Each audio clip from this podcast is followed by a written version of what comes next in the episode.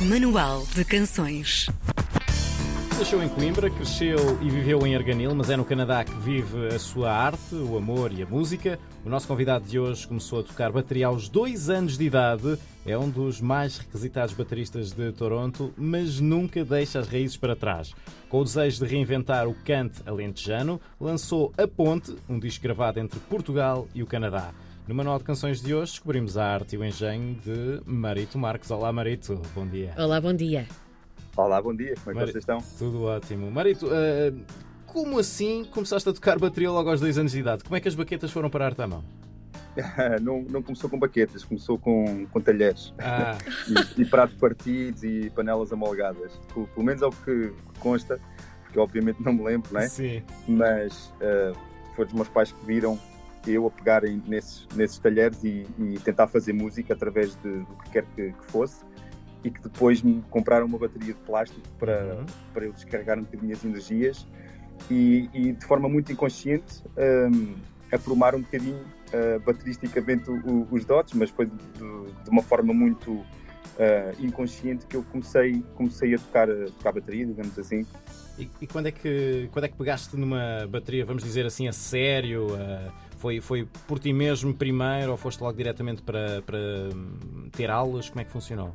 Sim, eu primeiro, não, eu fui auto- autodidata até uh, os meus 11 anos. Oh, uau. Uh, mas até essa, essa altura eu tocava uh, muitas vezes mais do que até toco, quer dizer, mais do que toco hoje em dia, porque os músicos hoje em dia estão, de certa forma, sem, sem grandes concertos, Sim. embora me sinta afortunado por ter tido algumas turnés, mas de qualquer forma, não, aos 5 anos foi quando os meus pais me compraram a primeira bateria de madeira, Uhum. embora tenha, seja uma, fosse uma bateria usada, já com ah, meia amolgada, com peles velhas, com fita cola, mas foi o dia mais importante da minha vida enquanto músico. Ah, sem dúvida, não, eu já alca- alcancei algumas coisas das quais eu tenho que me orgulhar, mas esse foi o dia mais importante da minha vida para mim. Ah, musicalmente, foi o, o- o dia mais mágico, digamos assim. E, e foi a partir daí que eu comecei a ter contacto diário com, com uma bateria a sério, né, de de madeira, com Uhum. um som realmente, com um timbre de, de bateria, não, não sendo aquela bateria de plástico que eu estava habituado até aos 5 anos. E foi no meu dia de anos, quando eu fiz 5 anos, que, que posso mesmo dizer que foi o dia mais importante até hoje ah, ah, na música, profissionalmente. Avançando aqui um bocadinho também no teu percurso, tu acabaste os teus estudos em Portugal, depois foste estagiar para Nova York. Como é que acabaste em Uhum. Toronto? Ah, ah, Chama-se Amor. Uhum. Ah, a, minha, a minha esposa, a Nicole, ah, nós conhecemos através da música. Uhum. Ah, ela é luso-canadiana, já, ela nasceu em Portugal, mas morava já aqui no Canadá há alguns anos. Nós conhecemos em Portugal, apaixonei-me, apaixonámos os dois.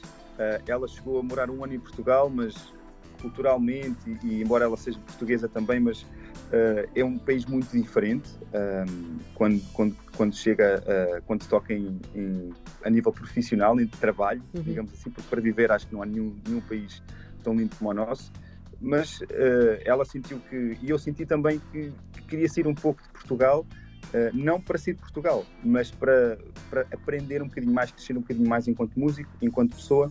E eu tinha visitado o Canadá já e Toronto, eh, sobretudo, Uhum. e é uma cidade que musicalmente, embora não se fale assim tanto, mas há tanta música a sair daqui, dos maiores artistas, por exemplo, hoje em dia, se falarmos do Drake, The Weeknd, Sim. uh, Alessia Carr, quase ninguém sabe até que vem de Toronto. Muitas vezes nem, nem, nem uh, associam mais aos Estados Unidos, mas de Toronto sai muita, muita música. E quando eu falo desses artistas mainstream, também uh, é o- equivalente à música experimental, ao jazz, um, a, a músicos de sessão, que é uma coisa que eu faço muito aqui, gravar muito uh, no meu estúdio.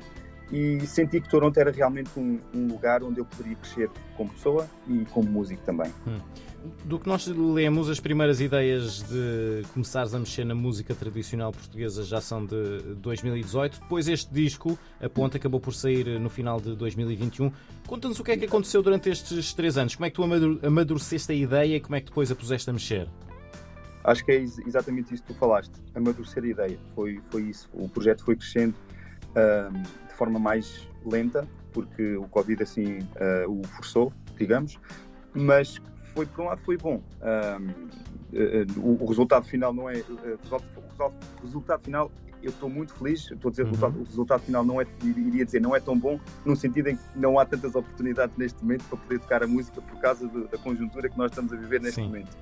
Mas uh, foi, foi um processo uh, muito pensado, um, em que levou muitas, muitas horas. Um, foi o, o, o, projeto, o disco, onde eu uh, realmente investi mais do meu tempo, mais do meu amor, mais do um investimento pessoal também e, e, com a ajuda de muitos outros músicos uh, portugueses e também canadianos uh, que, que, fizeram este projeto acontecer, que, que construímos esta ponte. Uh, e começou, sobretudo, com uma grande vontade da minha parte de querer fazer algo português. Eu acho que quanto mais tempo eu estou longe de Portugal, fisicamente, mais próximo me sinto a nível um, emocional, a nível pessoal, uhum. que sempre senti, mas cada vez mais. Um, talvez por estar longe, eh, talvez por, eh, por estar a ficar mais velho e ver as coisas de uma perspectiva diferente, um, mas era uma, é uma vontade, foi uma vontade muito grande de querer fazer algo com, com os músicos portugueses com quem eu tinha tocado antes de sair de Portugal, reconectar-me com esses músicos, voltar a fazer música e realmente fazer aquilo que é nosso e que eu acho que que é verdadeiro da minha parte, porque é aquilo é, são as minhas vivências. Eu nasci em Portugal, eu cresci em Portugal e não estou, eu não estou dizer mentira nenhuma através deste disco, porque há muitos discos que a gente ouve e podem não ser tão genuínos. Hum. O que eu tentei, não sei se o resultado é isso ou não, se vocês sentem isso ou não, ou se o público sente isso ou não, mas o que eu tentei foi uh, mostrar algo, uh, trazer algo genuíno, nosso. Fala-nos aqui desta base criativa também deste disco, esta residência artística na tua uhum. terra natal, que é Arganil. Um, este disco foi também gravado entre Portugal e o Canadá. Como é que se construiu uhum. este intercâmbio? Como é que vocês fizeram isto? Sim, um, eu hoje em dia a internet obviamente facilita um bocadinho as coisas uh, e, quando, e quando estamos a fazer isto com amigos e pessoas profissionais facilita ainda mais porque as coisas funcionam, as coisas acontecem. Um, mas essa residência artística que nós fizemos em Arganil, especificamente numa aldeia muito pequenininha que se chama Torrezelas, que foi onde a minha mãe nasceu uh, e que eu tenho um amor também muito grande por essa aldeia, uh, que, que, nós, que eu primeiro fiz uma recolha com o Zé Emílio, do, dos vocalistas, um, um, um cantor alentejano, uhum. que, que, fiz uma, uma recolha de músicas do canto alentejano uh, e que depois as desenvolvi por mim aqui em Toronto e depois decidi fazer essa residência artística com, com os vocalistas, que, que é o Zé Emílio, o Bernardo Emílio e o Rubén Lameira, juntamente com o João Frado, o acordeonista João Frado. Uhum. Fomos para, para as Torrezelas, fechámos lá durante 4 ou 5 dias, não me lembro bem, 4 ou 5 dias, e numa casinha ali uh, em fevereiro, estava bastante frio, mas lareira sempre acesa uhum. e um copinho de vinho ali ao lado para nos inspirar. E, e, e, foi importante, foi muito bom, uh, porque também é um sítio que me inspira bastante, uh, aquela casa onde a minha mãe nasceu, um, ehm, onde eu tenho uma ligação muito forte, a aldeia, a vista do monte, um, ou seja, tudo isto, estar com amigos, estar com família, estar num sítio que realmente me inspira, um, acho que foi também importante para, para que esta ponta acontecesse da maneira que aconteceu. Hum. Além dos vocalistas e do João Frado no acordeão, tu também tens neste disco a participação do Salvador Sobral, do Marco Rodrigues, da Amaro. Uh, uhum. Como é que tu te cruzaste com eles? Em que momentos da tua vida é que, é que os encontraste? O que é que te fez identificar com eles? Sim, Amaro, uh, por exemplo, começando pelo Amaro, uh, é, uma, um, é, é uma pessoa incrível, uh, para além da música que faz, a personalidade dela, a maneira, a entrega que ela tem em cada, em cada performance que ela faz. Uh, é absolutamente incrível e eu apaixonei pela voz dela na altura que ela ainda estava a estudar na Berkeley e eu próprio mandei uma mensagem a dizer simplesmente que adorei o que ela estava a fazer uhum. e ela respondeu a partir daí começámos a falar, criar uma, criámos uma, uma ligação entretanto ela veio aqui a Toronto tocar veio aqui ao estúdio, ouviu as músicas na altura até me lembro que convidei para, convidei para, para cantar uma música uh, e ela aceitou depois ouvi o disco todo e lembro dela dizer: Eu quero gravar o disco todo. e eu disse: Boa, vamos, vamos a isso. Um, o Salvador Sobral não conheço pessoalmente, mas havia uma música, O Amor ao Longe, em que eu ouvia a voz do Salvador uh, nessa música. Temos amigos em comum, eu e o Salvador, agora conhecemos, mas ainda não pessoalmente por causa do Covid, sempre tudo por, por telefone, por, por e-mail. Uh, mas que, que ele aceitou logo, uh, que me surpreendeu um bocadinho, mas fiquei muito feliz por, por, por ele ter aceito o desafio de, de cantar esse duo com, com o Amaro. Um, o Luís Trigacheiro já o conhecia, uh, através também de amigos, o Marco Rodrigues também, uhum. uh, através, na altura que eu estava a morar em Lisboa, uh, que nos conhecemos, como vocês sabem, através de amigos, os contactos sim, sim. funcionam um pouco assim na, na música. Um, entre tantos outros músicos que fazem parte do, do projeto, que, que, que, sobretudo são pessoas que eu, que eu tenho muito, muito respeito. e a maior parte delas são realmente amigos do coração. O nome deste disco, A Ponte, um, temos aqui uma referência a uma ponte real ou foste um bocadinho mais longe e é uma metáfora para alguma coisa? Uh, não, quer dizer, é uma ponte real, uh, na minha cabeça é bastante real. Hum. Uh, é uma ponte entre Portugal e o Canadá. foi a ponte, foi a forma de eu criar uma ponte para mim e, e obviamente estendeu-se a outras pessoas, a outros elementos, mas para mim começou como sendo uma ponte que eu queria criar entre, entre Toronto, entre o Canadá e Portugal. Uh, não só ir a Portugal, estar aí, mas também haver esta interação entre músicos daqui, entre músicos de, de Portugal, um, que nunca aconteceu, uh, pelo menos um, que eu saiba, nunca aconteceu uhum. antes haver esta, esta interação tão, tão forte entre músicos portugueses e músicos canadianos. Que, que, nunca se conheceram, mas que estão aqui nesta ponte, fazem parte desta ponte mas é uma ponte que para mim é bastante real, é uma imagem bastante real. Foi um, um, um projeto que, que, quase, quase como uma desculpa para mim para, para poder voltar a trabalhar com os músicos e, e amigos aí em Portugal. Uhum.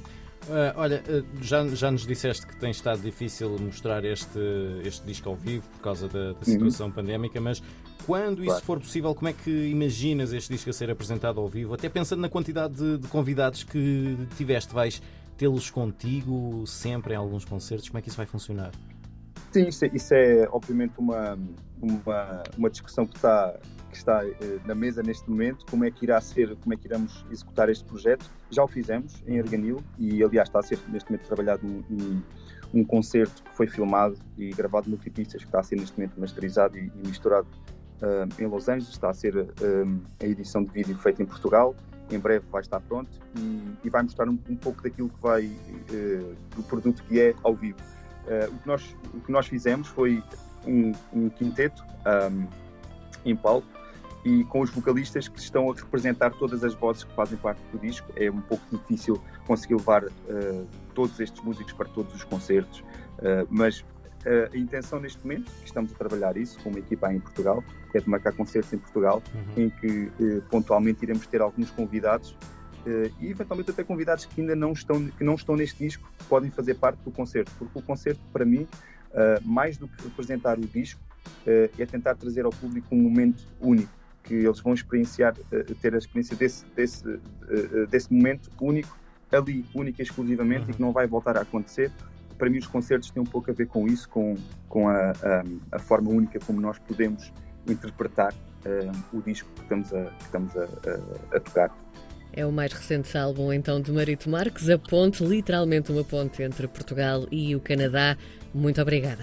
Um abraço, Muito obrigado. Marito. Obrigado, um abraço.